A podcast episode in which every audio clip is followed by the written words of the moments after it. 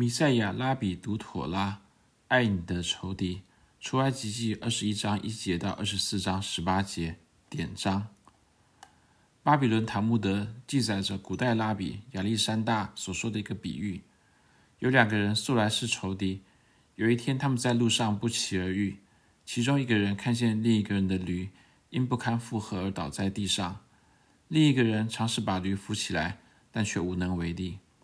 头一个人本来装作没看见，而从旁边经过，但他转念一想，妥拉岂不岂不是说，若看见恨你人的驴压卧在重驮之下，不可走开，勿要和驴主一同抬开重驮？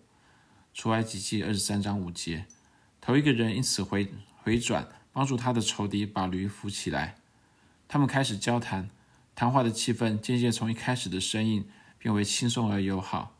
另一个人心想。我一向以为他恨恶我，但看看他对我多么富有同情心，我是大大的误会他了。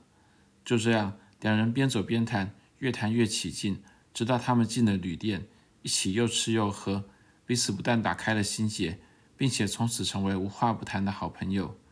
是什么原因使他们化敌为友呢？是因为他他们其中一人遵守了妥拉。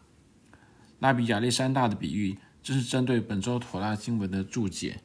若遇见你仇敌的牛或驴失迷了路，总要牵回来交给他；若看见恨你人的驴压卧在重驮之下，不可走开，务要和驴主一同抬开重驮。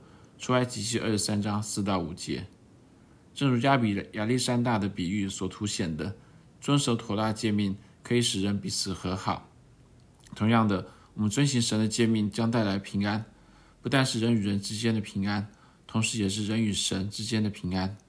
简而言之，遵行神的诫命将带来生命的转化。在登山宝训里，主耶稣教导门徒说：“要爱你们的仇敌。”马太福音五章四十四节。